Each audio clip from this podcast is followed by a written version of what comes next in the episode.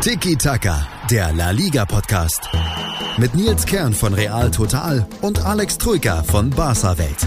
Tiki Taka auf meinsportpodcast.de.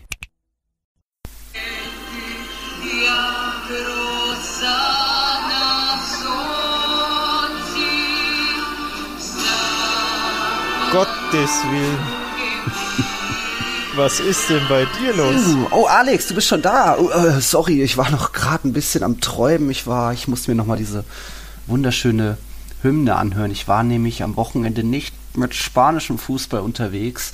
Das, was du da gerade gehört hast, Alex, das war die ukrainische Hymne. Mhm.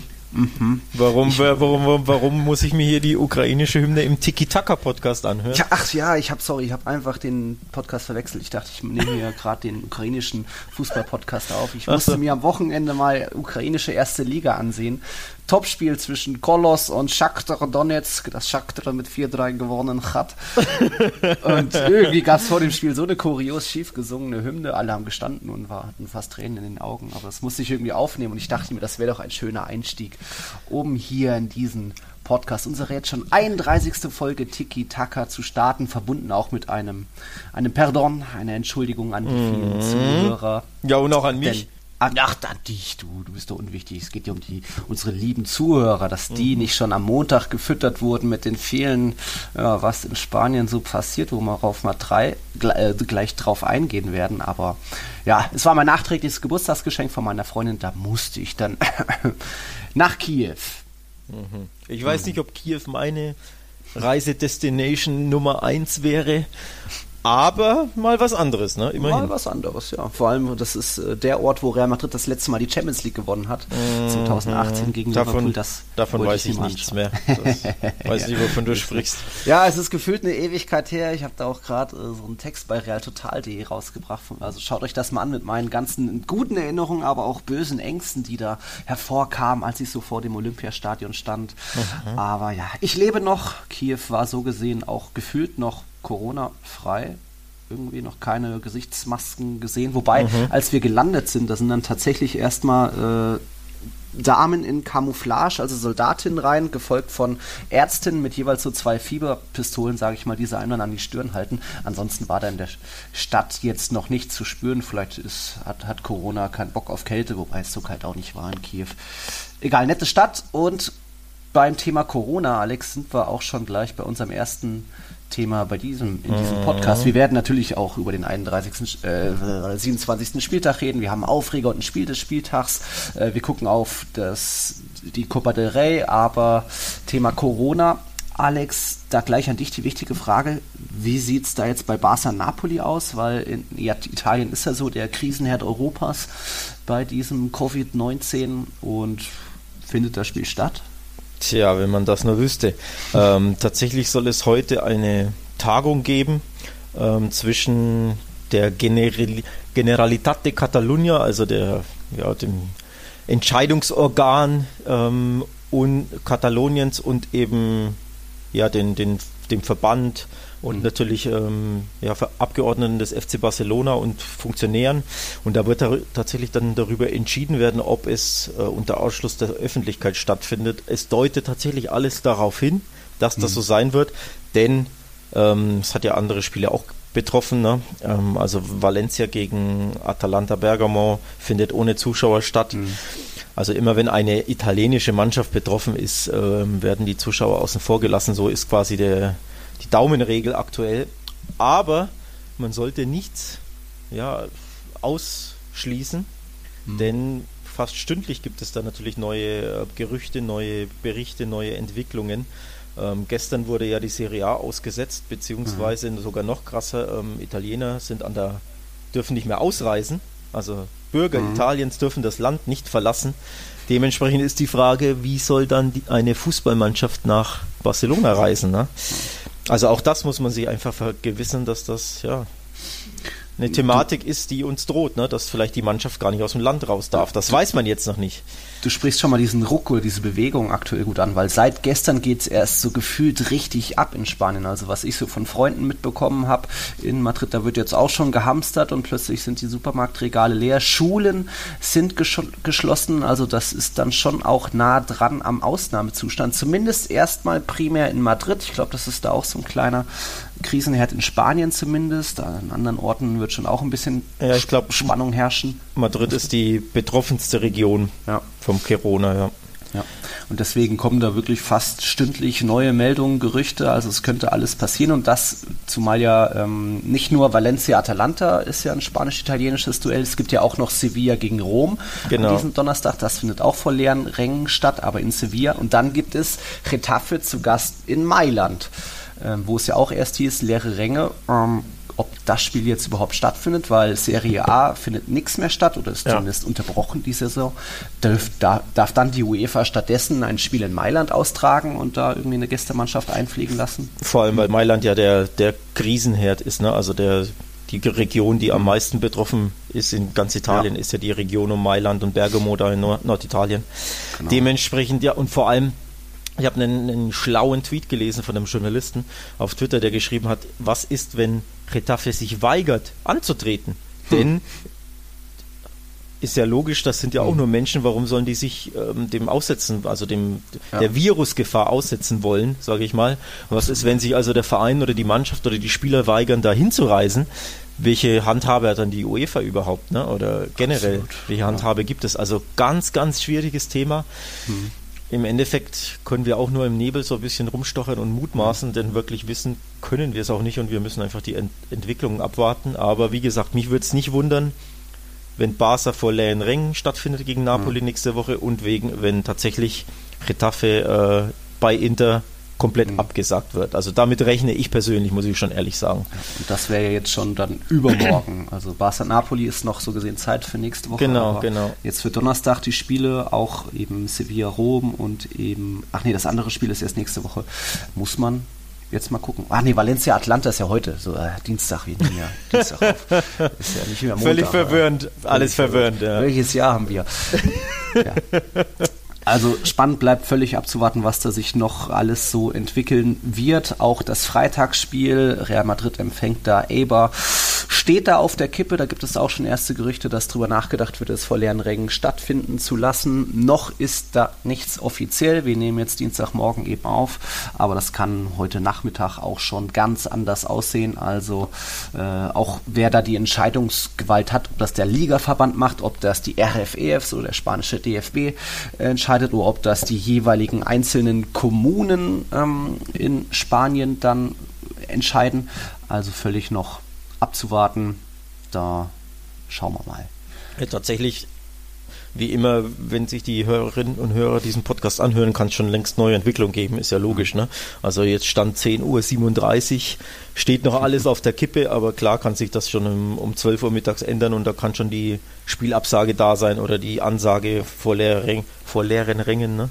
Ja. Dementsprechend ja, müssen wir da abwarten. Aber wie gesagt, ich rechne damit, dass Napoli, Barca leider ohne Zuschauer stattfindet, mhm. was wirklich bitter wäre, auch für den FC Barcelona. Ne? Heimvorteil Futsch. Ja, aber dann auch kein Auswärtsnachteil. Also, ja. Egal, reden wir über was Schönes. Reden ja. wir doch mal über die Copa del Rey. Da fanden jetzt vergangene Woche die Halbfinal-Rückspiele statt und es ist, ja, wie erwartet, das baskische Derby gewonnen, denn Real Sociedad hat sich im Rückspiel gegen Zweitligist Mirandes 1 zu 0 nach Hinspielsieg durchgesetzt. Und dann bei zwischen Granada und Atletico sah es lange nach der Sensation aus, dass Granada die Runde drehen könnte. Mhm. Haben da 2-0 lange geführt und dann doch noch so ein später, wie sagt man, Lucky Punch durch Bilbao, die sich da tatsächlich durch diese Copa-Saison ein bisschen durchlacken, sprich viele Elfmeterschießen, viele ja. späte Tore, allein gegen Barcelona das späte Ding, obwohl Barca drückend überlegen war. Und jetzt auch wieder so ein später Lucky Punch, ja. womit Athletik mal wieder ins Finale einzieht. Das findet am 18. April statt in Sevilla. Auch da gibt es schon Gerüchte, dass das vor leer, leeren Rängen stattfinden soll. Das wäre natürlich auch super schade. Aber da bleibt es auch noch abzuwarten. Aber ja, Alex, baskisches Derby im Finale, schön. Tatsächlich eine super Story. Ähm, eine richtig krasse Story, natürlich schön, dass ja, zwei Erzrivalen aufeinandertreffen, baskisches Derby. Hoffentlich vor Zuschauern, muss man auch sagen, dass da oh. würde, ja, würde einiges verloren gehen, wenn dieses Spiel ohne Zuschauer stattfindet. Generell natürlich, aber vor allem natürlich, weil es eben ein, ein Finalderby ist, was ganz ja. was Besonderes. Gab es erst, glaube ich, drei Stück in der Historie der Copa del Rey. Oh, also ähm, dieses Atleti Real Sociedad gab es noch nie. Nee, das gab es noch nie, aber ah. drei baskische Derbys. Ah ja. Und äh, ich glaube, das waren teilweise Vereine, die wir gar nicht kennen, also wirklich mhm. irgendwelche kleinen Vereine, die es, ja, die mhm. in den Niederungen mittlerweile sind, ja. äh, Spaniens. Und ich glaube, wie viele Jahre hast du in der Stat? 70 Jahre gab es kein Derby mehr oder länger sogar 100 Jahre? Weiß Boah, ich gar nicht. Also wirklich, wirklich Dekaden her ist es, dass es ein baskisches Derby im Finale gab und eben Real Sociedad gegen Athletic Club gab es noch nie. Also wirklich ein ganz, mhm. ganz besonderes Finale. Ähm, ja, es, kann man sich darauf freuen es ist auch so spannend, weil wir haben, wir reden ja bei Real Sociedad immer von dem Hipster-Team in dieser Saison. Cooler junger Fußball und sie sind ja wirklich auch die jüngste Mannschaft in der Liga mit so durchschnittlich fast 26 Jahren. Ähm, und sie treffen da auf eine Mannschaft, die, ja, wie jeder weiß, Atleti ist, ist ein Ligadino, noch nie abgestiegen und reproduziert sich selbst, sag ich mal, hat nur Spieler aus der eigenen Region, also nur baskische, spanische Spieler in den eigenen Reihen und Athletik, wissen vielleicht auch nicht viele, ist nach Barcelona, Barca hat ja 30 Mal die Copa del Ron, der zweite Rekordsieger.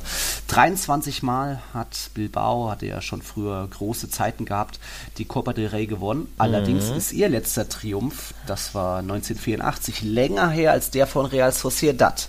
Real Sociedad hat die Copa del Rey nur zweimal gewonnen, aber das letzte Mal 1987. Und jetzt beide eben mal wieder im Finale. Bilbao war in der Zwischenzeit schon öfter mal dabei, äh, gegen Barca öfter mal verloren, wie war das? aber eben Real Sociedad jetzt erste Finalteilnahme überhaupt seit 87, also da ist eine riesen Euphorie natürlich entfacht. Die beiden Städte liegen nur 100 Kilometer auseinander, also das wird mega spannend und jetzt eben das erste Mal Finale zwischen den beiden, obwohl sie zuvor schon 156 Mal insgesamt aufeinander getroffen sind in Pflichtspielen. Und dann 18. April, liebe Leute, das dürft ihr nicht verpassen und eben hoffentlich vor vollen Rängen in diesem ähm, La Cartuja Olympiastadion in Sevilla. Das wäre schon, muss schon eigentlich sein vor Fans. Ja, hoffe ich tatsächlich auch. Übrigens äh, gebe ich dir recht, bei, bei der Einschätzung, dass Athletic Club sich durchgelackt hat ins Finale, mhm. ähm, haben sie wirklich, also klar kann man immer schwer sagen, ist ein Finaleinzug verdient oder nicht in, in so einem K.O.-Wettbewerb. Ähm, aber tatsächlich würde ich ihn als nicht ganz so verdient einstufen, mhm. denn ich habe, glaube ich, die letzten drei K.O.-Runden von Athletik gesehen, zweimal im Elfmeterschießen, auch das Weiterkommen gegen Barca war, mhm. fand ich unverdient. Auf jeden Fall war es wirklich ein, ein, Glückstor da hinten raus, ein Lucky Punch, dieses, ich glaube, ab dieser Kopfball, ne, dieser, ja, der da irgendwie reintrudelt. Barca war klar die bessere Mannschaft, hat auch zwei Riesenchancen, die sie machen müssen. Also das war und auch jetzt, wie gesagt, Granada hätte es, glaube ich, aufgrund des Rückspiels verdient gehabt. Das wäre ja. auch eine super Story gewesen. Der Aufsteiger, der eh schon eine beeindruckende Saison spielt, mhm. dann auch noch ein Pokalfinale wäre ein Traum, ja. eine Traumstory gewesen und meiner Meinung nach eben auch irgendwo verdient.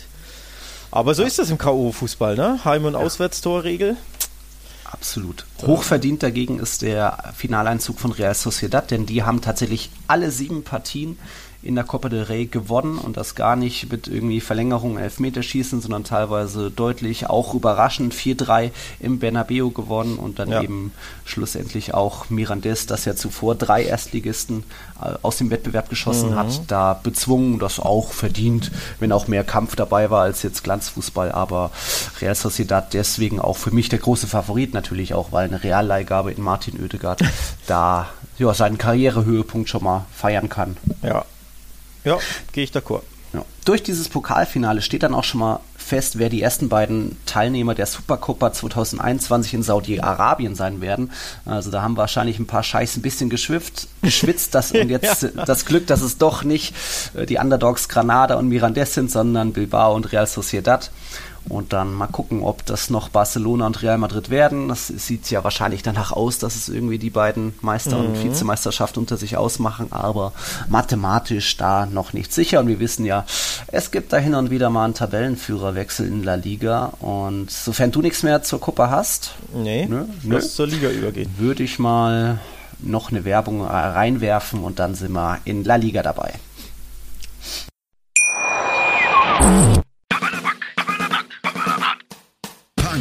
All seinen Facetten. Mit Felix Amrein. In der aktuellen Ausgabe Papala Punk spreche ich mit Rodi und Marco von der Press Punk Band 100 Kilohertz. Die haben gerade mit Stadtland Flucht ein neues Album herausgebracht und außerdem sogar zwei Record-Release-Shows gespielt. Wie es ist, aktuell Konzerte zu spielen und wie die Entstehungsgeschichte des Albums ist, hört ihr im aktuellen Podcast. Auf meinmusikpodcast.de Wechsel an der Tabellenspitze in La Liga. Der Robin Hood der Primera Division hat wieder zugeschlagen. Ja, Real Madrid raubt die, Kön die, die Punkte von den großen Teams ungeschlagen gegen Barca, Sevilla, Getafe, Real Sociedad Atletico und so weiter. Auch Valencia, zumindest in La Liga aber gibt dann die Punkte den Armen, also nach der Niederlage gegen Mallorca, jetzt zuletzt gegen Levante auch peinlich 0-1, folgt jetzt tatsächlich die erste Pleite zu Gast bei Real Betis in Sevilla seit dem Jahr 2012.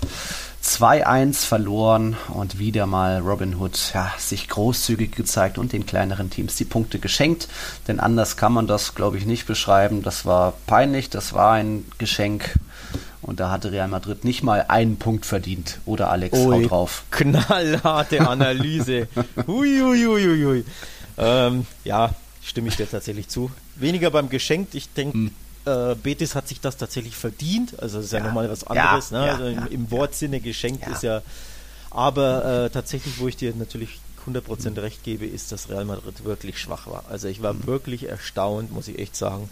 Klar, man weiß, ähm, bei Betis, das Spiel ist schwer, heißblütige Fans, die mhm. Mannschaft gibt alles, etc., etc., etc. Also man wusste, es kann ein schweres Spiel werden, aber so wie Real Madrid da aufgetreten ist, das hätte ich nicht erwartet und habe ich auch nicht kommen sehen, muss ich ja. ehrlich sagen. Also klar, man kann immer mal Punkte lassen. Die Frage ist eben, wie macht man das? Und das Wie war ja fast schon unter aller Kanone bei Real Madrid, fand ich. Das ähm, war's. Absolut. Ja. Wir reden ja nicht nur von einer 2-1-Niederlage, wir müssen ja auch noch drüber reden, was Batra für eine hundertprozentige Kopfballgelegenheit ja, da ja. Versch wirklich verschenkt hatte. Geklärt wie ein Verteidiger. Vielleicht hat er kurz sein, gedacht, sein Traum mit war und er kann doch mal weiß tragen. Der Ex-Barca-Akteur. Nee, haut das Ding drüber und dann auch noch Joaquin. Was macht der da? Um Gottes Willen. rüberlegen auf Canales, glaube ich, äh, statt richtig abzuschließen. Dann fast leichtes Spiel für Modric, der da nicht mehr richtig sprinten, grätschen muss, sondern einfach fast hin joggt und dann den Ball klären kann vor der Linie. Also das waren eigentlich auch noch zwei sichere Tore. Wir müssen auch über Fekirs fast Traumtor reden, was dann Courtois noch mit einer riesen, einem riesen Reflex da abgewehrt hat. Also da hätte Real Madrid richtig unter die Räder geraten können. Ja, bei Real gab es auch noch Mendy an die Latte und ich glaube, das war es dann tatsächlich auch schon.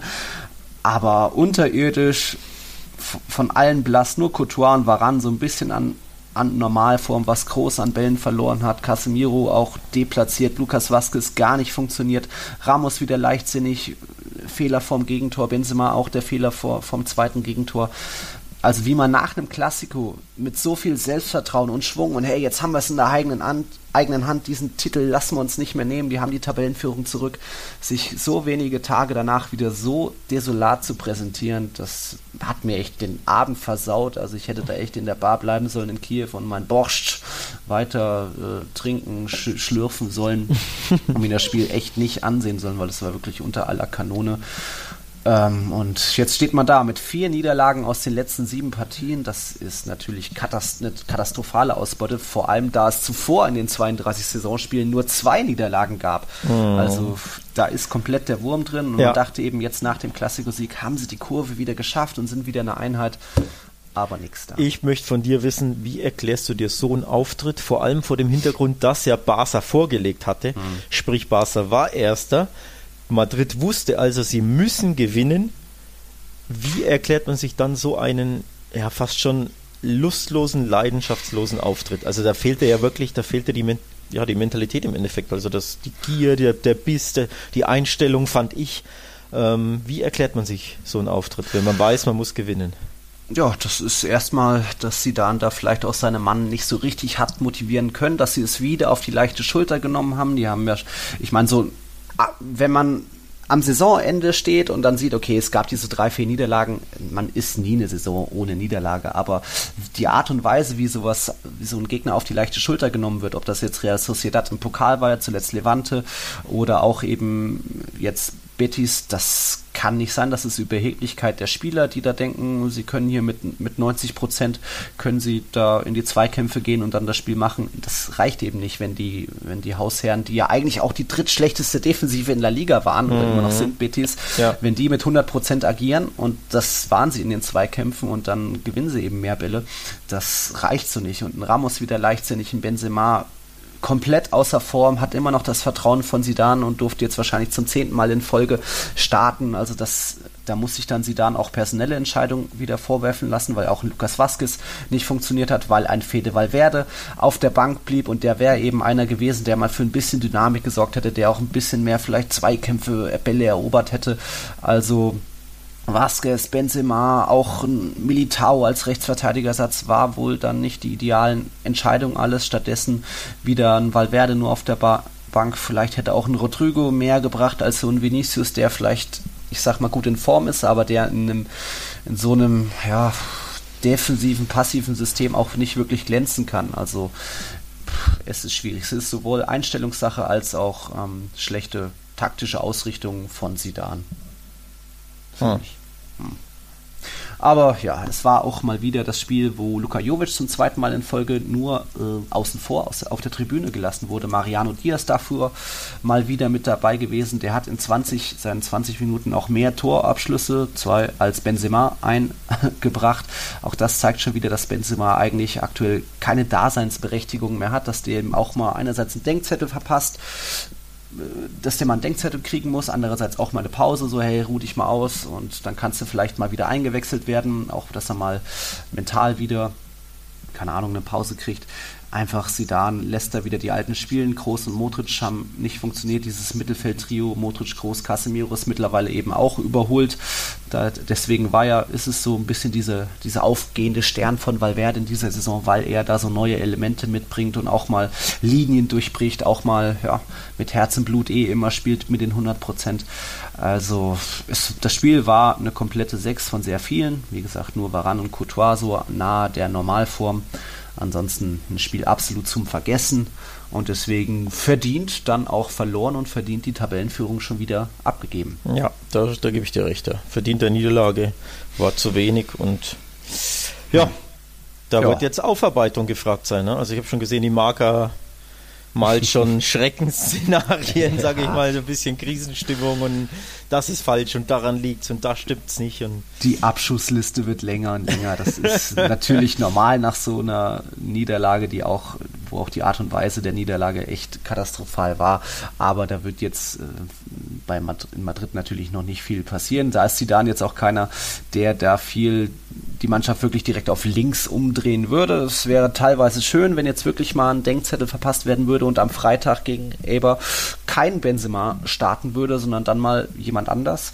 Aber das schätze ich, schätze ich mal, wird da nicht viel passieren. Aktuell gibt es ja auch wieder leichte Verletzungssorgen. Jetzt Marcel und Courtois angeschlagen. Das steht jetzt äh, Dienstag 11 Uhr noch nicht fest, ob die beiden vorerst ausfallen werden. Auch was mit Cavachal, Nacho und Isco ist, die ja am Wochenende ausgefallen sind wegen Grippe und Hexenschüssen und so weiter. Also da kommt auch noch viel, viel auf Sidan zu, wo man noch abwarten muss. Ja, gehen wir zum nächsten Spiel. Ja, gehen wir ja, zum neuen Tabellenführer. Zu einer, wenn es einen Wechsel an der Tabellenführung gab, dann musste auch was auf der anderen Seite passiert sein. Und da sage ich mal, das Spiel Barca gegen Real Sociedad, das war für mich das Spiel, wo dann auch der Aufreger des Spieltags dabei war, denn da komme ich gleich mit so einer kleinen Punchline. Ähm, es gab einen Elfmeter, den es nicht nicht hätte geben dürfen und der wurde verwandelt von einem, der das auch nicht mehr auf dem Feld hätte stehen dürfen. Hm. Hm. Hm. Glaube ich nicht, dass das so richtig ist. aber, aber du provozierst dann ich, gerne, ne? Ja, ja, ich, ich gehe dann, versuche Provokativ, Provokative Thesen, Nils. Ja. Also, ja. das war ja die so 80. Minute rund mhm. im Spiel. Barcelona sich nicht so glorreich angestellt. Egal, Messi mhm. schlägt einen Freistoß in den Strafraum. Ja. Dort, der wird erstmal abgewehrt und dann kurz ja. darauf später kommt der Ball wieder rein und dann wird Normand oder wie der heißt. Lenormand. So Lenormand an den Oberarm, ja, berührt er den Ball. Es war mehr Oberarm als Schulter, deswegen geht für mich der Handpfiff in Ordnung. Ja. schon mal. Aber eben die Szene ist, dass ähm, beim Freistoß Messi Vidal im Abseits stand und der Ball kam dann auch über den Gegenspieler zu mhm. ihm, weswegen das für mich eigentlich abseits bedingt wäre. Da wirst du gleich deine Einwände hegen. Ich fahre noch weiter fort. Also mhm. Vidal kam dann an Ball, stand vorher am Abseits und da gibt es auch also er stand deutlich im Abseits, egal. Das Spiel lief weiter, dann frage ich mich auch, was wäre, wenn zwei Minuten später da, das Spiel lief weiter, Nacho Monreal den Konter zum Tor verwandelt hätte. Also es war schon durchaus knapper Abschluss direkt danach und dann erst wurde das Spiel unterbrochen, Videoschiedsrichter hat eingegriffen und gesagt, hey, da gab es ein Handspiel, okay, aber es gab eben auch diese Abseitsszene Vidal, Messi verwandelt ihn und das, obwohl er in der, wann war es, 29. Minute Llorente ziemlich hart aufs Schienbein getreten ist. Da kann man sagen, ja, eine Geschwindigkeit, blöd passiert, aber so wie Messis Blick nach unten ging, wie er so einen langen Ausfallschritt gemacht hat, äh, hätte er da mindestens gelb sehen müssen, eher sogar rot und dann hatte er auch noch in der 42. danach die gelbe gesehen. Also für mich hätte er da nicht mehr auf dem Platz stehen dürfen. Egal, dann hätte vielleicht auch wer anders verwandelt diesen Strafraum, äh, diesen Strafstoß. Aber ja, dann hätte auch wer anders den Freistoß ausgeführt, bla bla bla. Jetzt darfst du, Alex. ja, bla bla bla. Da, das ist mein Stichwort, bla bla bla. Ähm, ja, wo fange ich an? Ich fange an mit dem, mit dem vermeintlichen Abseits. Es war passives Abseits, kein aktives, dadurch kein strafbares. Also er stand in der verbotenen Zone, so muss man es ja muss man es ja formulieren, denn sonst denken die Leute immer, ja, dann war es abseits. Nee, es war eben kein strafbares. Warum? weil Vidal nicht zum Ball geht, nicht quasi passiv bleibt und der Verteidiger, also Le Normand, glaube ich, war es, köpft den Ball unbehelligt weg und dann entsteht eine neue Spielsituation. Das hat tatsächlich auch ähm, der ex-spanische Schiedsrichter Iturralde González in einem Video schon erklärt, ich glaube bei Cadena Coppe oder wo es war, für die er arbeitet, hat eben erklärt, warum Vidal passiv ist, weil er den, weder den Gegenspieler behelligt noch irgendwie bei der Flanke zum Ball geht. Also er steht wirklich nur rum, ist dadurch passiv. Lenormand kann klären und dann entsteht eine neue Spielsituation. Dann holt sich nämlich Vidal den Ball, das stimmt, aber wie gesagt, neue Spielsituation. Deswegen kein Abseits richtig entschieden. Das war die eine Szene. Die andere Szene ist natürlich das Handspiel. Tatsächlich muss man sagen, ohne war wird er niemals gepfiffen, mhm. klar, weil niemand im ganzen Stadion hat dieses Handspiel entdeckt. Auch nicht ich am Fernseher. Piquet schon, wie immer. Stimmt, stimmt, der Einzige tatsächlich. Ja, er hat es entdeckt. Ich muss auch sagen, ich hätte im Leben nicht gedacht, dass da irgendwas sein kann. Man hat es einfach nie mhm. erkennen können. Ähm, es sah so aus, als hätte er den Ball geköpft, aber tatsächlich, man hat in der Wiederholung gesehen, wie er ja unglücklich den Ball mit dem Oberarm spielt. Ich sage deswegen unglücklich. Ich glaube, das ist wirklich ein ziemlich strittiger Fall. Also zwar ein klarer Handelfmeter, aber trotzdem ein sehr unglücklicher und strittiger. Mhm. Warum? Weil ich nicht glaube, dass es Absicht ist. Also ich glaube nicht, dass der Spieler sich denkt, oh, ich kläre den jetzt mit dem Arm, sondern ich glaube, das ist dieses typische, man will irgendwie den Gegenspieler blocken, mhm. gleichzeitig will man irgendwie den Ball köpfen oder eben abwehren. Und in dieser dynamischen Bewegung reißt er eben den Arm hoch oder den Oberarm hoch und klärt ihn so mit knapp unterhalb der Schulter. Also ich glaube nicht, dass er es machen wollte. Er hat ja auch den Ball sehr spät gesehen. Irgendwie genau, Longley genau. Er springt die, vor ihm hoch, kommt genau. nicht ran und dann ist der er Ball hat, schon da. Er hat die Augen zu, er, Longley hm. ist genau vor ihm, er sieht das auch nicht richtig. Alles korrekt, aber Handbewegung oder Armbewegung war aktiv zum. Ball hoch, es ist auf Kopfhöhe und er klärt den Ball damit. Und deswegen ist es eben unterm Strich, leider muss man fast schon sagen, ein korrekt, korrekter Elfmeterpfiff. Denn das kannst du halt als Innenverteidiger einfach nicht machen. Also da überwiegen die Kriterien eben, diese Kriterien. Ähm, deswegen glaube ich, war es ein unglücklicher Elfmeterpfiff für Real Sociedad, aber eben ein berechtigter. So, und jetzt hm. zu Messi, ne? Letzter, der letzte offene Fall. Ähm, tatsächlich auch da fand ich, das war nicht, zu äh, nicht wirklich zu erkennen in Realgeschwindigkeit. Also als Schiedsrichter kann man da auch keinen Vorwurf machen. Das Einzige, was man gesehen hat, ist eben, dass sich der Innenverteidiger, dass der ausrutscht und dann natürlich schreit, während er außen liegt, ne? außerhalb mhm. des Feldes und sich den, den Fuß hält oder den Knöchel. Also man kann sich denken, oh, da war irgendwas, aber es war nicht ursächlich für den Fall, dadurch für den Schiedsrichter unfassbar schwer zu sehen. Das ist das eine. Deswegen faul hätte ich nicht mal gepfiffen, muss ich auch sagen, weil, wie gesagt, der, Schied, der, der Verteidiger stolpert, rutscht aus und dann quasi rutscht Messi aus und tritt ihm auf den, auf den Knöchel, glaube ich, war es, ne? Schienbein. Oder Schienbein. So, die Sache ist jetzt so gelegen, war kann so eine Szene nicht überprüfen, also wenn es der Schiedsrichter nicht sieht, darf war ihn darauf nicht hinweisen, so von wegen, hey. Wie bei Tätlichkeiten? Theoretischen da, Tätlichkeiten, klar. Ja, aber das ist ja keine, ist das nicht, ach, du, du siehst das als Tätlichkeit, ich sehe das als Unfall quasi. Also wenn man es als Unfall sieht, nämlich zufällig jemanden auf den Fuß steigen, das darfst du nicht überprüfen. Tätlichkeiten nee, sind nicht. ja aktive Schläge, sage ich mal, oder, oder Bewegungen, also zuschlagen mit dem Fuß, zutreten das ist schwierig. Also dann, dann sind wir bei einer, ja, bei einer ja, Grauzone. Also ich glaube, ja, okay, wenn es die Auslegung. Ja, das ist die so, Auslegung. Wie er den Blick nach unten hat und eben auch so einen langen Schritt macht. Für mich war das kein Ausrutscher okay, dann, von Messi, sondern okay, tatsächlich, wenn der war das als Tätlichkeit auslegen sollte, dann darf er den Schiedsrichter hinweisen. Mhm. Das stimmt wieder. Also dann, da hättest du recht. Das ist eben die Sache, wie legt man es aus? Also es ist ein Unfall oder ist es wirklich ein aktiver Tritt, weil er sieht, oh, der liegt am Boden, dem gebe ich eine mit. Und das einem Spieler zu unterstellen, ist in der Dynamik super schwer. Wie gesagt, der eine rutscht aus, fällt hin, liegt am Boden, der andere rutscht aus und beim Ausfallschritt erwischt er ihn. Für mich war das tatsächlich, also ich nehme das so wahr, dass es ein Unfall war, auch wenn es super, super blöd aussieht, muss man auch sagen. Deswegen kann ich da weder dem Wahr noch dem Schiedsrichter einen Vorwurf machen, aber einfach ja, blöde Szene. Aber wie gesagt, wenn der Schiedsrichter das beispielsweise sieht und sagt, ja, hier, du hast ihn getreten und gibt ihm gelb-rot, ja, dann hat Messi mhm. auch Pech gehabt, ne? Also muss ja. man ja schon auch sagen. Also. Da muss man sagen, seine erste gelbe Karte hat er erst danach bekommen. Also in Ach so. Szene war er noch nicht ah, ich dachte, vorbelastet. Bist du sicher? Ich dachte, er hatte da schon gelb. Nee, das Foul war gegen Jolente war in der 29. Minute und er hat dann in der 42. Gelb ah, okay, bekommen. ich dachte andersrum, siehst du? Ja. Da habe ich mich falsch erinnert. Ich dachte, er hatte schon gelb und hat das dann gemacht. Okay, naja. Mhm. Ja, auf jeden Fall, auch die, klar, bis, also sieht blöd aus, gebe ich völlig zu.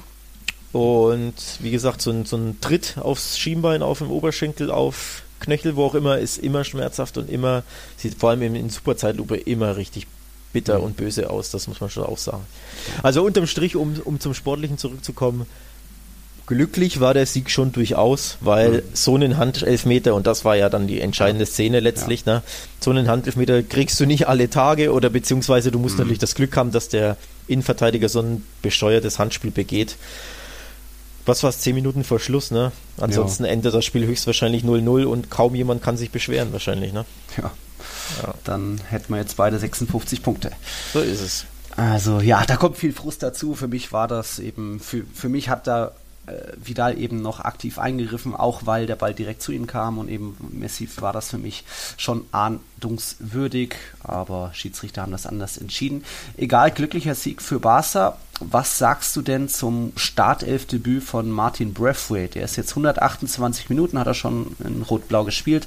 Noch kein Tor, aber das, eigentlich sieht das doch fast besser aus als das, was Griezmann so mit Messi kombiniert, oder? Ja, ich würde gerne widersprechen, aber ich fürchte, ich kann nicht wirklich.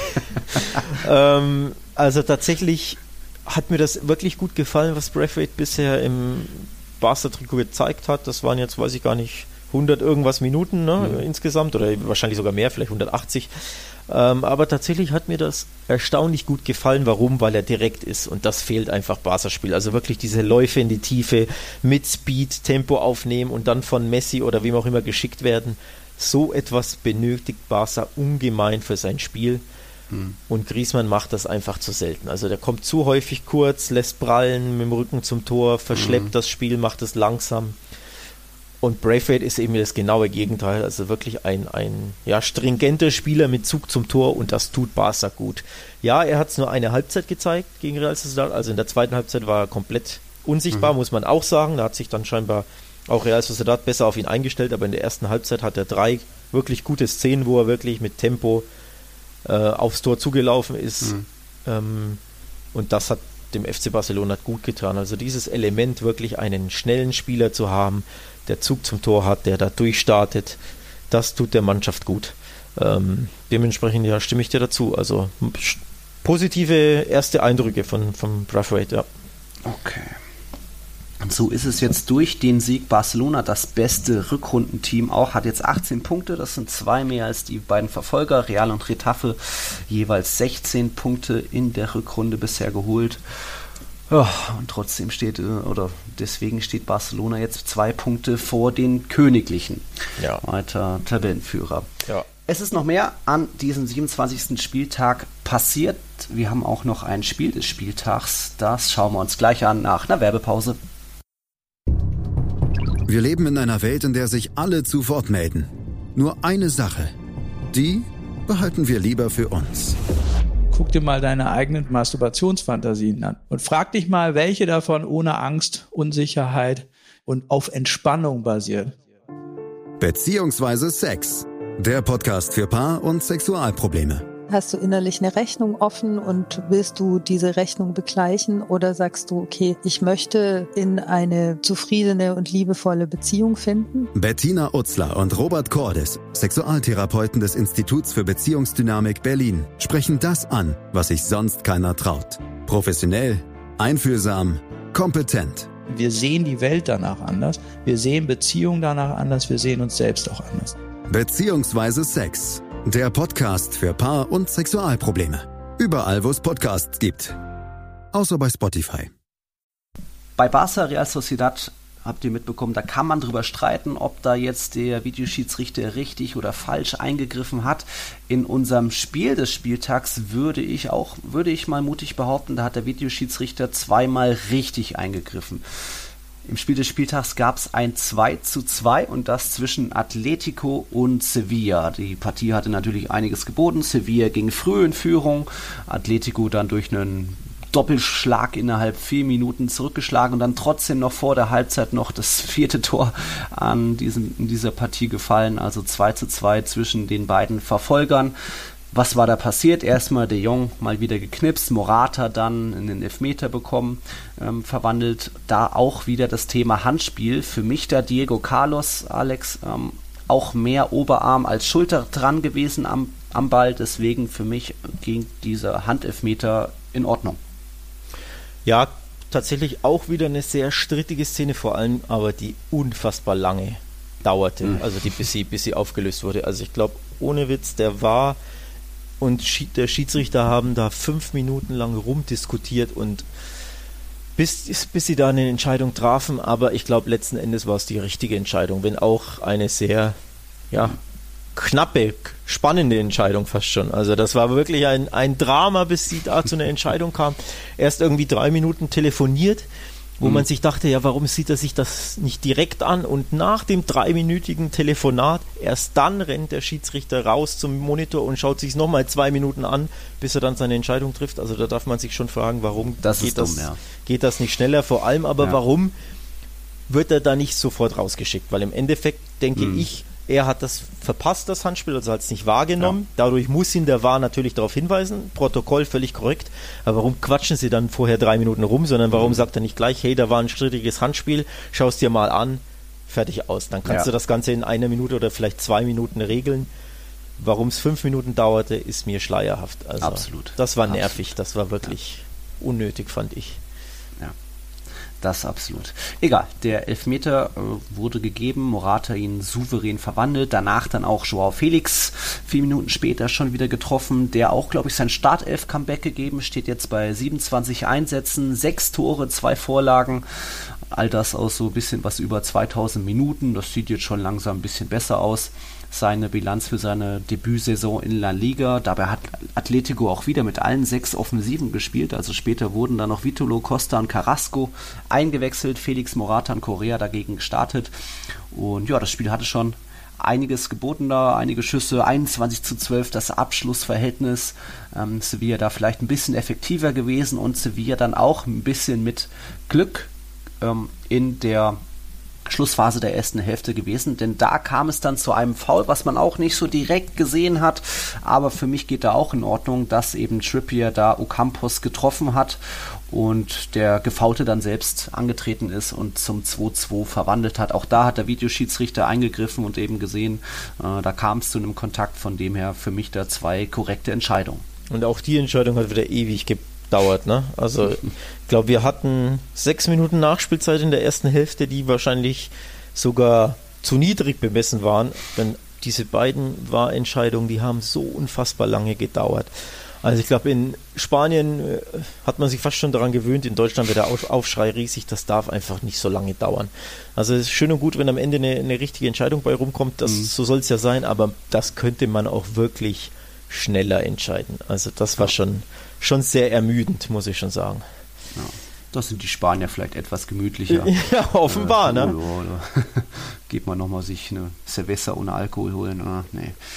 Äh, ja, auf jeden Fall, Spiel des Spieltags hatte schon einiges geboten. Ich glaube, äh, Oblak hat noch eine starke Parade gezeigt. Watschlik war auch einmal noch da, der ist auch zurück ins Tor gekehrt. Also spannende Partie. Und wie war das, Alex? Jetzt Sevilla schon wieder nicht bei einem Top-Team zu Gast äh, keinen Sieg geholt. Das, das hatten wir ja schon mal das Thema, egal ob sie in Valencia sind, äh, in, in, bei Real Madrid, bei Atletico, bei Barca, bei, in Bilbao. Irgendwie seit Jahren gab es da für hast, Sevilla hast keinen mit, Sieg mehr. Oder? Hast du jetzt mitgeschrieben, wie viele Spiele es waren? Wir nee, das jetzt nicht, aber. Wir haben es letztes Mal, also nicht letztes Mal, sondern ja. in einem vorherigen Podcast ja. war es nach Sevilla Barca oder Sevilla Napoli, äh, Sevilla Valencia oder so. Thematisiert, weiß ich jetzt gar nicht. Hm. Auf jeden Lange Fall, her. es sind unfassbar viele Spiele, aber ich weiß nicht mehr genau, wie viele es waren. Ja. Auf jeden Fall, wie viele Jahre waren es? Neun oder acht oder so? Irgendwie acht sowas. Saisons ohne Sieg. Wo sie nur drei, ich glaube drei, vier Siege gab es dann schon mal, aber insgesamt nur ja. von, von, von 150 Gastspielen ja. bei den Top-Teams. Nichtsdestotrotz, Big Point für Sevilla, denn Atletico ist ja der Verfolger, war der Verfolger, bleibt der Verfolger. Ja. Ähm, also im Wander da einen, einen, Punkt holen nach Rückstand ist aller Ehren wert. Ähm, Hätte also Sevilla überholen können, Atletico. Genau, also im Endeffekt für Sevilla ein sehr super wichtiger Punkt und verlorene Punkte eher für Atletico, das muss man auch klar sagen. Denn Sevilla bleibt dadurch Dritter. Mhm. schon so ein bisschen Überraschungsdritter vor dem Überraschungsvierten Getafe, kommen wir auch mhm. gleich wahrscheinlich kurz drauf mhm. zu sprechen. Aber im Endeffekt der Verlierer dieses Spieltags war so ein bisschen Atletico, denn sie hatten ein wichtiges Heimspiel gegen direkten Konkurrenten und sie konnten diesen nicht schlagen. Also. Trotz voller Offensivpower. Also wie gesagt, alle sechs ja. haben gespielt und auch ein Kucke war dabei, auch ein Saul, auch ein Trippier ist wieder da. Ja. Savic. Übrigens weiter gereicht. Atletico, die unentschieden Könige der Liga, sind sie ja. ja schon seit einigen Spieltagen. Zuletzt jetzt wieder drei Unentschieden in vier Spielen. Also in, in Valencia, das war ein ähm, Duell gegen einen direkten Konkurrenten, mhm. nur unentschieden. Bei Espanyol beim Tabellenletzten nur unentschieden und jetzt eben im Big Points fast schon sechs Punkte Spiel gegen Sevilla im Kampf um die Champions League wieder nur unentschieden. Ja, also das kann den äh, Colchoneros nicht schmecken. Übrigens ein Unentschieden würde ihn aber schmecken jetzt am Mittwoch denn da reicht ein Unentschieden zum Weiterkommen. Bei, bei Liverpool können wir auch mhm. ganz am Ende nochmal kurz darüber sprechen. Aber mhm. in der Liga ist das einfach zu wenig. Also ja, zwölf Remis ist zu viel. Das ist, wenn sie, die, also man kann sich weiterhin kaum vorstellen, dass sie die Champions League verpassen. Das wäre ein super GAU für Athleti. Ja. Aber so wirklich unverdient wäre es eben auch nicht, Stand jetzt, mhm. finde ich, oder? Absolut. Also das Absolut. ist ein bisschen zu dünn einfach dann eher Real Sociedad, Sevilla, selbst Retafe könnte ja, man das da eher. Ich finde auch Stand 26. oder 27. Spieltag mhm. hätten es eher die verdient, weil ja. Atletico einfach aus seinen Möglichkeiten, ja, sie hat eine Verletzungspause äh, oder Verletzungsmisere, aber unterm Strich, das sind drei, vier, fünf Unentschieden zu viele, in denen sie völlig unnötig Punkte lassen. Und deswegen sind sie nur Fünfter. So ist es. Vom oben dem Kampf um die Europapokalplätze und dem Meisterschaftsrennen schauen wir nach ganz unten. Hashtag Abstiegskampf. Dort kam es zu zwei, wie sagt man, Dingen, die es noch nie gab in dieser Saison, nämlich zwei ersten Auswärtssiegen. Sowohl Mallorca als auch Leganes haben erstmals dreifach in der Fremde gepunktet. Sagenhaft sagenhaft wurde auch mal Zeit jetzt am 27. Spieltag und das teilweise dramatisch. Also wir gehen erstmal auf Villarreal, das die 1-2-Pleite gegen Leganes ein. Villarreal hat da geführt, aber dann Leganes irgendwie noch zurückgekommen durch einen Doppelpack von Oscar Rodriguez, auch da sogar mit einem Elfmeter in, ja, in der Schlussphase. Also super wichtig da für Leganes mal wieder dreifach zu punkten. Mhm. Ähm, Mallorca auch gab es noch nie, dass die auswärts mal drei Punkte gesammelt haben. Zu Gast bei Eber, was jetzt auch in den letzten Spielen ziemlich da unten reingetrudelt ist. Die müssen jetzt am Freitag ins Bernabeu, also Eber, haben jetzt auch am Dienstagabend, glaube ich, das Nachholspiel gegen Real Sociedad. Also uff, ziemliche Dauerbelastung dann auch für so ein kleines Team. Und da eben Mallorca dann für ein Lebenszeichen gesorgt. Kubo hat sogar getroffen, der steht jetzt auch bei drei Treffern und drei Vorlagen aus 25 Einsätzen. Also Mallorca lebt, Leganes lebt. Bei Espanyol kann man das nicht so ganz behaupten, würde ich mal sagen. Die haben mal wieder verloren, 0-1 beim heimstarken Osasuna. Ja, Aufsteiger ja, aber In Osasuna kann man auch mal verlieren. Deswegen ist es jetzt oder bleibt Espanyol da eben auf dem letzten Tabellenplatz. Mhm. Und dann sind wir auch noch bei Celta. Die haben einen Punkt entführt, was so auch nicht unbedingt zu ähm, hervor, her, erwarten war. Zu, sehen, zu erwarten war, nämlich zu Gast bei Retafe.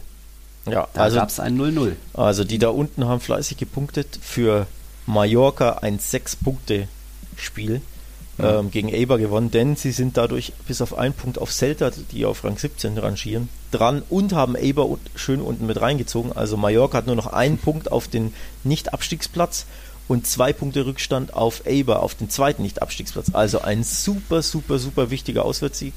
Und auch für Leganes, du hast es angesprochen, war, das, war der Sieg super wichtig, denn sonst wären es schon sechs Punkte Rückstand aufs, ans rettende Ufer.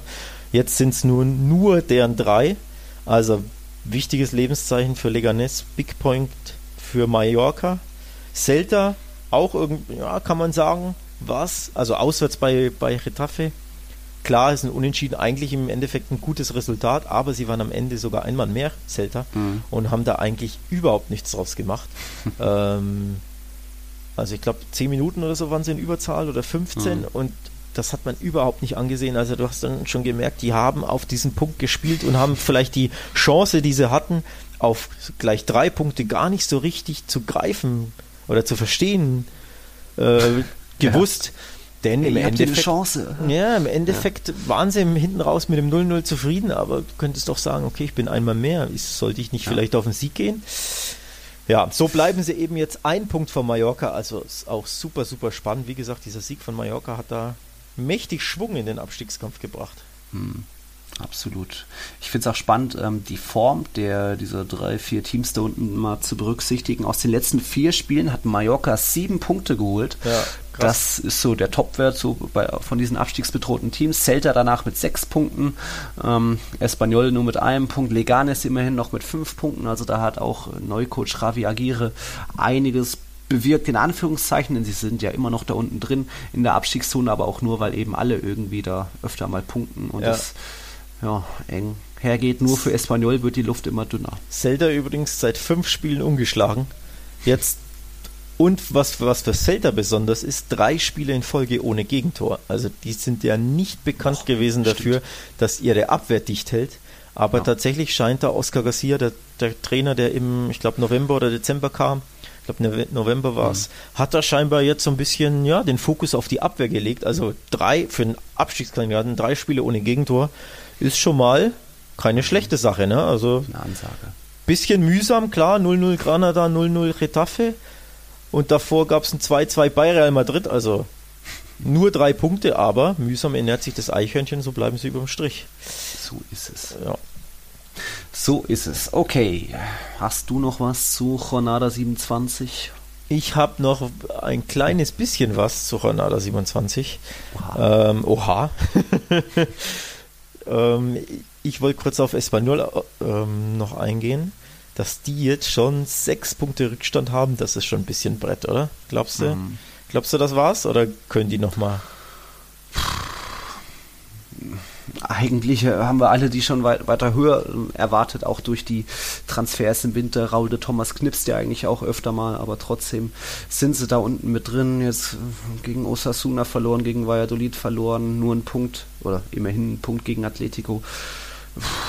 Es, ich weiß nicht, da alle anderen mehr punkten, sieht es echt schlecht aus. Also hätte ich jetzt auch nicht Mallorca zugetraut oder Leganes, dass die da noch weiter oh. sich aufbäumen. Leganes ja jetzt eigentlich auch ohne Mittelstürmer nach Inesiri und Braithwaite. Trotzdem punkten die weiter. Also ich kann es mir kaum erklären, dass Espanyol immer noch da unten so drin steht. Übrigens, die Niederlage war, war richtig bitter. Ein Handspiel führte zum 0-1. Ähm, das war ein ganz kurioses, also irgendwie ähm, ich glaube, Victor Sanchez war es, wurde da, ja, es gab so eine, so eine gechippte Hereingabe und er will irgendwie dieses Ich bleib weg Signal mit den Armen machen. Also wenn man so die Arme hebt und so zeigt, mhm. Äh, alles im Griff, passiert nichts und dabei trifft ihn der Ball am Arm, wo man auch nicht weiß, also aktive Bewegung vom Arm, ja, aber weiß er überhaupt, was er da macht? Also er sah den Ball irgendwie nicht kommen, gleichzeitig hebt er die Arme, wird dabei irgendwie angeschossen, touchiert. Mhm. Äh, ganz kuriose Handspielszene wieder, vor allem auch ganz, ganz dumme Szene und dann verlierst du so 0-1. Boah, hm. also bin gespannt. Im Endeffekt, das Problem von denen ist die Auswärtsschwäche. Ne? Also auch äh, Espanyol musste auswärts ein bisschen. Nee, die Heimschwäche war es. Die sind die Mhm. heimschwächste Mannschaft der Liga, so rum. Ja, Erst ein Heimsieg, da, genau. da muss mal jetzt ein Dreier ran. Gegen wen spielen sie als nächstes? Schnell mal nachgucken. Ja. Genau. Zu, äh, Alaves kommt. Alaves Siehste, kommt. das musst du gewinnen. Hause. Da gibt es Ja. keine Ausrede gegen Alaves zu Hause. Musst du gewinnen, ansonsten wird du es so dunkel. Espanyols Heimschwäche ansprichst. Ich habe jetzt letztens erst meinen Trip gebucht nach oder zu Espanyol. Ich glaube, das ist im April oder so, wenn Real Madrid dort spielt. Einerseits mal gucken wegen Corona, andererseits, Mhm. ach, das wäre ja wieder schön, würde sich ja anbieten als Robin Hood, wenn da Um Real Gottes Madrid. Espanyol den zweiten Heimsieg der Saison schenkt. Ähm, ich will es mal noch nicht verschreien. Gut, So. was, was haben wir für Kracherspiele nächste Woche? Oh, es gibt ein Kracherspiel, das ist dann das Ja. Partidazo am Sonntagabend. Also, da sind mal Real und Barca gar nicht beteiligt, sondern es ist das Sevilla-Derby. Yes. Also Da geht's das heiß her. Betis zu Gast im Sanchez Pizjuan. Da geht's immer heiß her. Auch spannend, ähm, das Athletik-Atletico-Duell auch am Sonntag. Die beiden Vereine haben ja früher irgendwie zusammengehört, ehe dann Atletico daraus äh, aus Athletik hervorgegangen ist. Zu Gast in Bilbao, also Atletico. Und dann am Freitagabend schon das Spiel Real Madrid gegen Eber können vorlegen und dann am Samstagabend nachlegen Barcelona zu Gast in Mallorca. Hm, Real Madrid ist dort gestolpert, Mallorca durchaus heimstark, zumindest stärker als auswärts. Das könnte unbequem werden.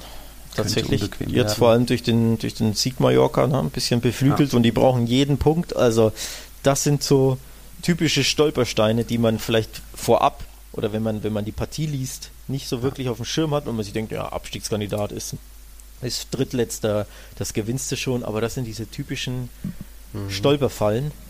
Ähm, gibt übrigens noch ein anderes Derby, das Valencia-Derby steht an. Äh, Valencia gegen Levante. Ähm, ja, Valencia braucht da auch unbedingt drei Punkte, denn die wollen in die Champions League und haben deren vier Punkte Rückstand schon auf Retafe. Also da darf es gerne einen Heimsieg im Derby geben. Spannung. Spannung, Spannung. Dadurch, dass es gestern nicht so spannend wurde, weil wir erst heute aufgenommen haben, ähm, hatten wir auf Twitter noch nach ein paar Fragen gerufen. Alex, da können wir jetzt nochmal drauf eingehen. Da hat der Sascha Filtrich, ich weiß gar nicht, wie sein Nachname ist, äh, von Cavanis Friseur, uns gefragt nach unserem bisherigen Lieblingsspiel in dieser Saison. Da muss man erstmal rechnen. es gab jetzt in dieser Saison schon 269 Spiele. Heute Abend kommt das Nachholspiel, dann sind wir bei, dann haben wir die 270 voll. So. Willst du den Anfang machen? Ja, ich merke schon, dir fällt keins ein. Ja, Äh, hätte schon tatsächlich, was, tatsächlich, tatsächlich tue auch ich mich schwer. Ich fand so ein wirkliches Highlight-Spiel gab es Es gibt viele natürlich. Ja, aber so ein wirkliches, da- dass du sofort nimmst, weil, keine Ahnung, das 3-390 durch den Fallrückzieher Mhm. fiel oder irgend sowas. Das fand ich, gab es nicht. Deswegen gehe ich ganz, ganz in die graue Vorzeit zurück. Erster Spieltag. Kaum einer erinnert sich noch. Villarreal 4, Granada 4. Also ein 4-4 am ersten Spieltag. Ja, die beiden Mannschaften sind nicht die glamourösesten, sage ich mal, aber dieses 4-4 war eben ein verrücktes Auf und Ab. Ähm, Da gab es Eigentore, es gab ein, eine 4-2-Führung für Villarreal und Granada kam eben noch zu einem 4-4 nach, wie gesagt, Rückstand, nach dreifachem Rückstand sogar. 0-1 waren sie hinten, 1-2 waren sie hinten, 2-3, 2-4 waren sie hinten und dann geht es noch 4-4 aus. Also ich wähle das Spiel. Am Ja. ersten Spieltag, wenn du schon sagst, so Fallrückzieher in der letzten Minute, der das Spiel entscheidet, gab es ja, auch noch. Äh, gab's Bar- auch, stimmt. Bilbao gegen Barca. Aber ich würde dann eher erstmal aus persönlicher, meiner eigenen Erfahrung, als ich im Stadion war, fand ich das 1 zu 1 von Real Madrid in, in Valencia ziemlich geil. Ah. Als eben da Courtois steigt hoch und Benzema Stimmt. irgendwie in der Schlussphase noch das 1 zu 1 macht. Aber so aus neutraler Sicht, was auch ein verrücktes Spiel war, war dann dieses 3 zu 2 zwischen Eibar und Sevilla. Mhm. Werden sich jetzt manche denken, "Hä, warum? Weil Sevilla 2-0 geführt hat. Ja. Und dann Eber, das kleine Eber, tatsächlich irgendwie noch zurückkam und Lopetegui an der Seitenlinie fassungslos steht und nicht weiß, wie nicht wusste, wie ihm geschah. Ja, und vor allem, Also, er hat die, dem sind die Sicherungen durchgeräumt, was der da geflucht hat. Ich weiß jetzt gar nicht, ich glaube, Mitte der zweiten Halbzeit kam der Turnaround erst. Ne? Ja, ja, also es ja, sah ganz gar spät, nicht, sah nie, na, nicht danach aus, dass Eber da irgendwas noch machen könnte. Ja. Die waren eigentlich mausetot in der Ja. Partie und dann kuriose, ja fast Eigentore oder haarsträubende Fehler. Also das war, ja, Mhm. das war ein Spiel, das man auch nicht so häufig sieht und vor allem sehr kurios war. Gebe ich Ja. dir recht, schöne Wahl, gefällt mir. Ja. Also mal kein Barca und mal kein Real Madrid ist auch mal schön. Ne? Man muss ja, Ja, nicht immer, immer die Klischee. beiden Granden da bei allem wählen, immer die, sondern auch mal Genau. Genau. den Blick woanders hinwerfen. Ja. Der User Sebi Kokol hat aber eine Frage Richtung Barca gestellt, denn bei dem 1-0-Sieg über Real Sociedad kam es auf Social Media, oder er hat erstmal die Frage gestellt, wie wir dazu stehen, dass Verbände wie La Liga eigentlich eine neutrale Instanz sind oder sein müssen. Das ist die Frage, und wie sie sich dann auf Social Media zu verhalten waren. Denn ähm, La Liga macht ja immer Vor- und Nachspielen oder auch unter der Woche immer so, nimmt, pickt sich ein paar besondere Spieler heraus. Das ist mal ein Benzema, mal ein Messi, mal aber auch ein Griezmann, auch von anderen Vereinen. Also das ist da fast schon ähm, zufällig. Natürlich kommt Messi, Messi häufiger vor als ein Jimmy Avila, weil Messi mehr Tore macht und es häufiger um ihn geht. Aber die hatten eben vor dem Spiel schon gefragt, wird Messi heute wieder treffen? Hm, eine normale Frage. Und dann, als Messi den Elfmeter verwandelt hat, gab es dann so einen Tweet in großen Lettern, We told you. Ja, das stieß einigen sauer auf. Ich finde es auch ein bisschen, kann man ein bisschen anders lösen, vielleicht nicht in großen Lettern, so, ha, wir haben es euch ja gesagt, ja, sind wir geil und ist Messi geil, kann man ein bisschen anders lösen, aber ist jetzt für mich auch nicht der riesige Skandal. Also das wäre so meine Antwort zum Sebi Kokol. Wie siehst du das? Ja, genauso. Im Endeffekt, ja, Zeiten von Social Media, da geht es einfach um Aufmerksamkeit, da geht es so ein bisschen um, äh, hö, hö, hö, ich hab's gewusst, schaut mal, was ich wieder richtig vorausgesagt habe, um Aufmerksamkeit, wie gesagt, und um dergleichen. Von daher, ja, so tragisch sehe ich es nicht, aber ich kann schon verstehen, warum es den einen oder anderen stört. Aber ja.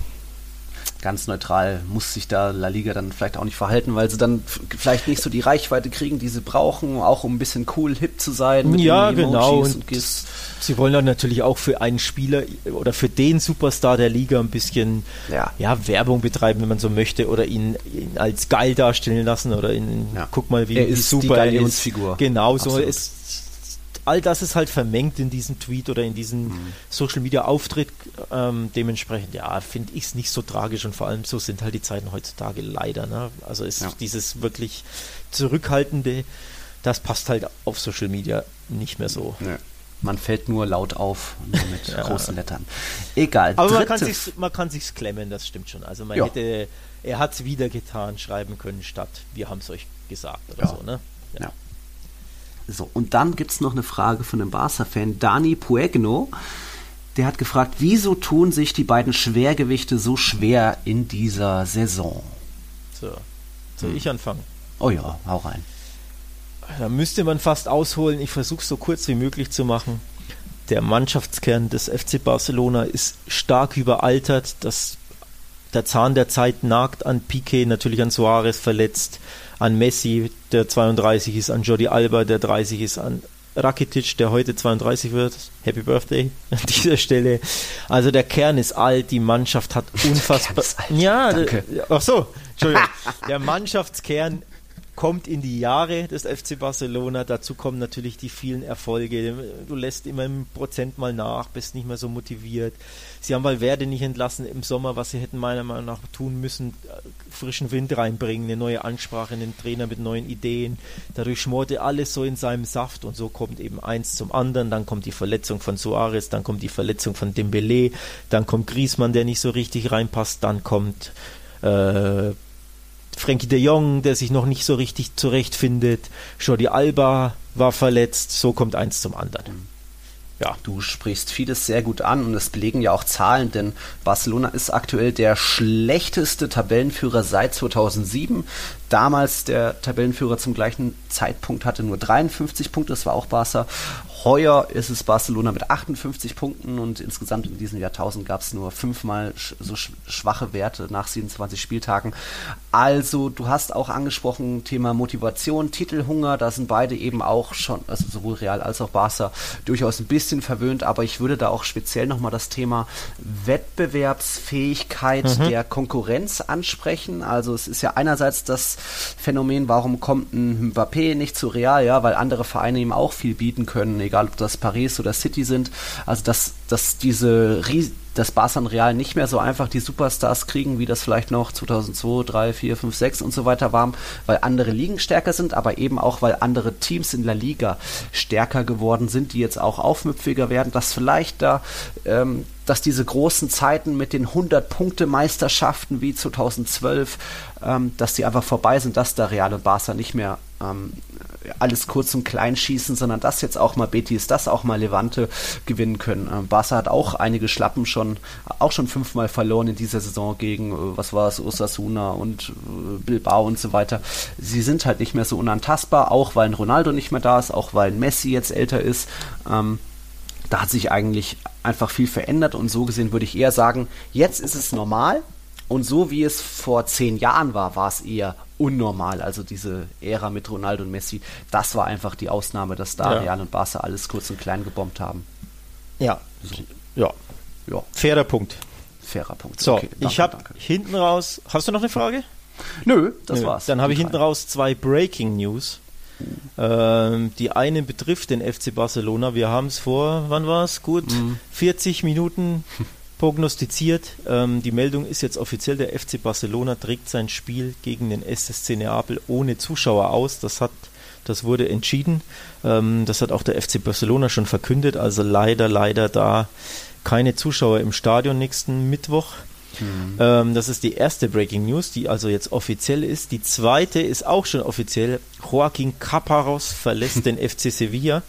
Das war zuletzt der Sportdirektor, mhm. beziehungsweise auch nicht mehr wirklich Sportdirektor, glaube ich, denn Monchi kam ja, ja. zurück.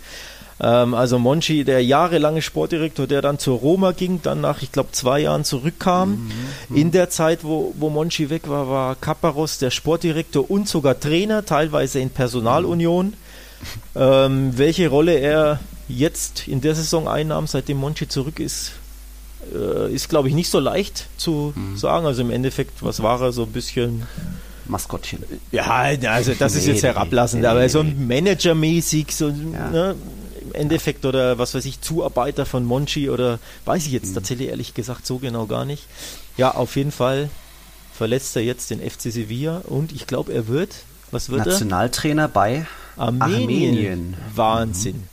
Okay. Also ich habe jetzt dazu leider keine genaueren Infos außer diese Meldung, ob es da Machtkämpfe gab, ob er sagte, neben Monchi will er nicht oder unter Monchi will ich nicht arbeiten, weiß ich jetzt nicht. Bin ich nicht so im Thema drin, muss ich ehrlich sagen, kommt auch aus dem Nichts. Also ich habe dazu nichts gelesen vorab.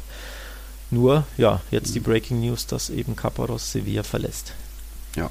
So und eben Barca Napoli vor verschlossenen Türen, genauso wie Valencia gegen Atalanta und auch noch, das hat die UEFA eben auch kommuniziert, äh, Inter gegen Getafe findet noch statt. Jetzt am Donnerstag um 21 Uhr, also auch vor verschlossenen Türen natürlich, aber noch findet statt. Noch.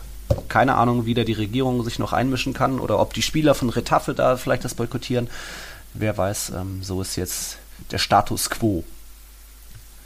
Status quo und wir schauen, wo noch in der Champions League was los ist. PSG, BVB ist ja auch hinter verschlossenen Türen. Liverpool Atleti. Oh. Mittwochabend. Das hätte ich jetzt fast vergessen, da müssen wir schon noch kurz drüber sprechen, oder? Ja, ja, ja. ja, ja. 1-0 Hinspielsieg im Wander Metropolitano. So. Und? Und wie Ich glaube nicht, dass es schaffen. Ich was? Glaub, also ich glaube, Liverpool dreht das noch. Oh. Irgendwie, dass es auch ein deutliches vielleicht 3-0 gibt. Soll ich dir meinen Wunsch sagen. Och, ich wünsche, ich ja, ich wünsche mir Verlängerung. Mhm. Ich hätte Bock auf Verlängerung und ich halte das auch für sehr wahrscheinlich. Also mhm. Atletico wird mauern, was das Zeug hergibt. Die werden sich da reinschmeißen und reinwerfen und rausköpfen und rausbolzen und ein bisschen Keine Zweifel daran. Vielleicht ein bisschen schwalben, vielleicht ein bisschen meckern. Also ich glaube, die werden da richtig sogar Freude dran haben. ähm, Man kann sich schon genauso vorstellen. Ja, ist auch so. Ja. Irgendwie habe ich auch ein bisschen Bock drauf. Ich will das ja. auch so sehen, muss ich ja. ehrlich zugeben. Ich will ein wirklich knackiges Europapokalspiel sehen. Hm. Eins der wenigen mit Fans, muss man ja auch so hm. ein bisschen drehen im Auge hm. so sagen. Ne? Also ich hoffe, wir kriegen dann wirklich einen Klassiker Und ich könnte mir gut vorstellen, dass Liverpool wirklich dieses eine Tor schießt, aber Probleme hat, das zweite zu schießen, weil sie sind nicht in der besten Form, muss man ja auch sagen. Ich glaube, mhm. drei der vier letzten Partien haben sie verloren, Liverpool, irgend sowas, ne? im FA Cup ja. rausgeflogen, Atletico ist ein Spiel verloren, in der Liga verloren, in Watford mhm. 0-3, in den allen drei Spielen auch kein Tor geschossen. Also, mhm. die sind nicht in der besten Form. Jetzt 2-1 gegen Bournemouth, er, er gurkt so ein bisschen, also war auch nicht so prickelnd. Ich habe das Spiel sogar geschaut. Also Liverpool ist nicht so berauschender Form und Atletico, glaube ich, wird Bock haben, das den richtig schwer zu machen. Auch könnte ich mir aber vorstellen, dass Liverpool irgendwie hinten raus dieses 2-0 schießt. Also so irgendwie in der 82. das 2-0 zum Weiterkommen. Auch das könnte ich mir irgendwie vorstellen. Ja. Also du sagst, Scholle wird seinen Jungs richtig einheizen. Das sage ich ihm auch, dass Klopp wieder seinen Jungs richtig Sein, einheizen okay. kann und wird. Und deswegen glaube ich schon, dass Liverpool da über Atleti hinweg marschieren wird, aber hinweg marschieren gleich. Ja, so ein 3-0, glaube ich schon. Ui, ui, ui. Komplett den Riegel brechen, ja, Moment, frühes Moment, Moment. Tor und Atletis Widerstand schnell Oh, da, da gibt es jetzt einen Einspruch von mir. ähm, du weißt doch hoffentlich, dass Atletico höchstens ein bis zweimal der Saison, in der Saison überhaupt mehr als zwei Gegentore kassiert. Ja, also die kassieren klar. eigentlich nie drei Gegentore. Ah, es ist Liverpool. Dementsprechend, ja, aber die sind nicht so in der prickelnden Form. Ja, Deswegen, ja. da habe ich so Hoffnung. Ich könnte mir natürlich auch vorstellen, dass sie irgendwie ihr 3-1 in der 85. schießen. Also unterm hm. Strich, ich würde es auch nicht ausschließen, dass Atletico sogar weiterkommt, muss ich auch ehrlich sagen. Also so, why not? Why not? Ja. Why not? Okay bei zwischen Valencia und Atalanta dürfte alles klar sein. Da hat ja Atalanta das ja. Hinspiel 4-1 gewonnen. Oh. Vor allem, da keine Zuschauer im Mestalla sein werden. Also ja. ich, da kann ich mir überhaupt nicht vorstellen, dass du dich das so motivieren kannst nach dem mhm. 1-4. Keine Zuschauer, dass du da drei, also die müssen ja drei Tore schießen. Also 3-0 gewinnen, dann wären Valencia weiter. Oder eben mit, mit einem 4-1 gibt es Verlängerung, mit einem 5-1, 5-0, 4-0 werden sie weiter. Aber in einem, Zuschau in einem Stadion ohne Zuschauer kannst du dich da so so, ein, so, eine, Remont, so eine Remontada da, mhm. boah, weiß ich nicht. Also sehe ich ehrlich gesagt überhaupt nicht. Ich könnte mir so ein, ja, 1-1 ja. vorstellen, so ein äh, ereignisloses, pimmliges 1-1, sage ich jetzt mal. Sowas, ja. Sowas würde ich auch unterschreiben. Und dann ist heute eben äh, Dienstagabend noch das Nachholspiel zwischen Eibar und Real Sociedad. Dann sind alle oh. Teams wieder bei 27 äh, Spieltagen. Drücken wir da Real Sociedad die Daumen, Daumen eigentlich. Natürlich, ja, die Trauben, ist die Daumen. Das so? Ja. Eber kann auch absteigen, also lieber steigt Eber ab als, was weiß ich, Espanyol, Leganes oder Mallorca. Echt? Alle drei eigentlich fast schon. Du bist ja, ja knallhart, was hast du nur gegen Eber? Ach, nicht unbedingt für mich das Ideale, so wie ja. Paderborn, so Ja, okay, verstehe ich. Also ich muss, ja, verstehe ich. Ich muss ehrlich sagen, ich habe mir die Tabelle der Segunda angeschaut. Hm. Da ist Cadiz auf Rang 1 und Saragossa auf Rang 2 und das ja. wäre cool. Saragossa ist so ein Traditionsteam. Tradition. Ähm, die haben einen Zuschauerschnitt, habe ich mir auch angesehen, von 22.000 Zuschauern. Das ist mit Abstand der höchste in der Segunda. Hm. Also ich bin auch dafür, dass so ein Traditionsteam mal wieder aufsteigt und Eber hat ja, ja bekanntlich einen der, der sogar den kleinsten Zuschauerschnitt, ne? mit 6000 mhm. glaube ich nur in La ja. Liga. Ja. ja. Mal sehen, mal also ich wünsche Ihnen nicht den Abstieg, das möchte ich jetzt hier mich nicht sagen, aber. Nein, wünscht man keinem, aber. Aber ja, lieber ein bisschen lieber die Traditionsclubs. Also wenn Celta runtergehen würde, das würde mir schon ein bisschen mhm. nahe gehen. Ja. Das finde ich schon schade. Dann lieber Absolut. Gut. Absolut. Schauen wir mal, wie es nach Jornada 28 mhm. am Wochenende ist. Hm, wir wissen noch nicht, ob wir Sonntagabend beim Derby direkt danach aufnehmen oder Montag früh erst, weil dann ist ja wieder Champions League, Real am Dienstag, bla bla. Danke fürs Einschalten, Herrschaften. Mhm. Sorry nochmal für die Verspätung, aber ich glaube, es hat, das Warten hat sich gelohnt. Haben wir wieder eine volle Folge ähm, du noch ein Schlusswort? Nee, ich wünsche mir, dass du nächstes Mal vielleicht nicht nach Kiew fährst, sondern in der Nähe bleibst, aber ansonsten, nee. nee, nee, nee, nee. Mal schauen. Ich glaube, die nächste Reise ist wieder Spanien. Ja, genau, gegen Valencia Real. Eh, whatever. Danke fürs Einschalten, Herrschaften. Lasst uns gerne auch mal wieder Fragen da, wenn ihr andere Fragen habt, ob auf unserem Instagram-Kanal, Profil oder auf Twitter selbst, wie jetzt Alex die, zu Fragen aufgerufen hat. Ähm, wir hören uns dann nach Spieltag 28. Euch eine schöne Woche, eine schöne Champions League-Woche und Daumen drücken, dass es mit Corona nicht noch schlimmer wird, sondern dass wir noch ein mhm. paar spannende Spiele mit Fans, überhaupt das Spiele noch stattfinden, nicht wie in Italien. Also, wir waren Tiki Taka von meinsportpodcast.de. Macht's gut. Ciao, ciao. Hasta la próxima. Einzigartige Augenblicke, einmalige Momente, unvergessene Emotionen. Andreas Thies präsentiert das Spiel meines Lebens. Lukas ist mein Gast in dieser Woche bei Das Spiel meines Lebens. Er spricht über den Super Bowl 51, ein nicht für möglich gehaltenes Comeback von Tom Brady und seinen New England Patriots gegen die Atlanta Falcons damals. Und welchen Fehler hat Matt Ryan gemacht? Das alles in der neuen Ausgabe von Das Spiel meines Lebens auf meinsportpodcast.de.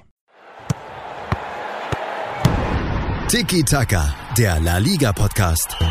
Mit Nils Kern von Real Total und Alex Troika von Barca Welt. Tiki Taka auf meinsportpodcast.de. Wir leben in einer Welt, in der sich alle zu Wort melden. Nur eine Sache. Die behalten wir lieber für uns. Guck dir mal deine eigenen Masturbationsfantasien an und frag dich mal, welche davon ohne Angst, Unsicherheit und auf Entspannung basiert. Beziehungsweise Sex.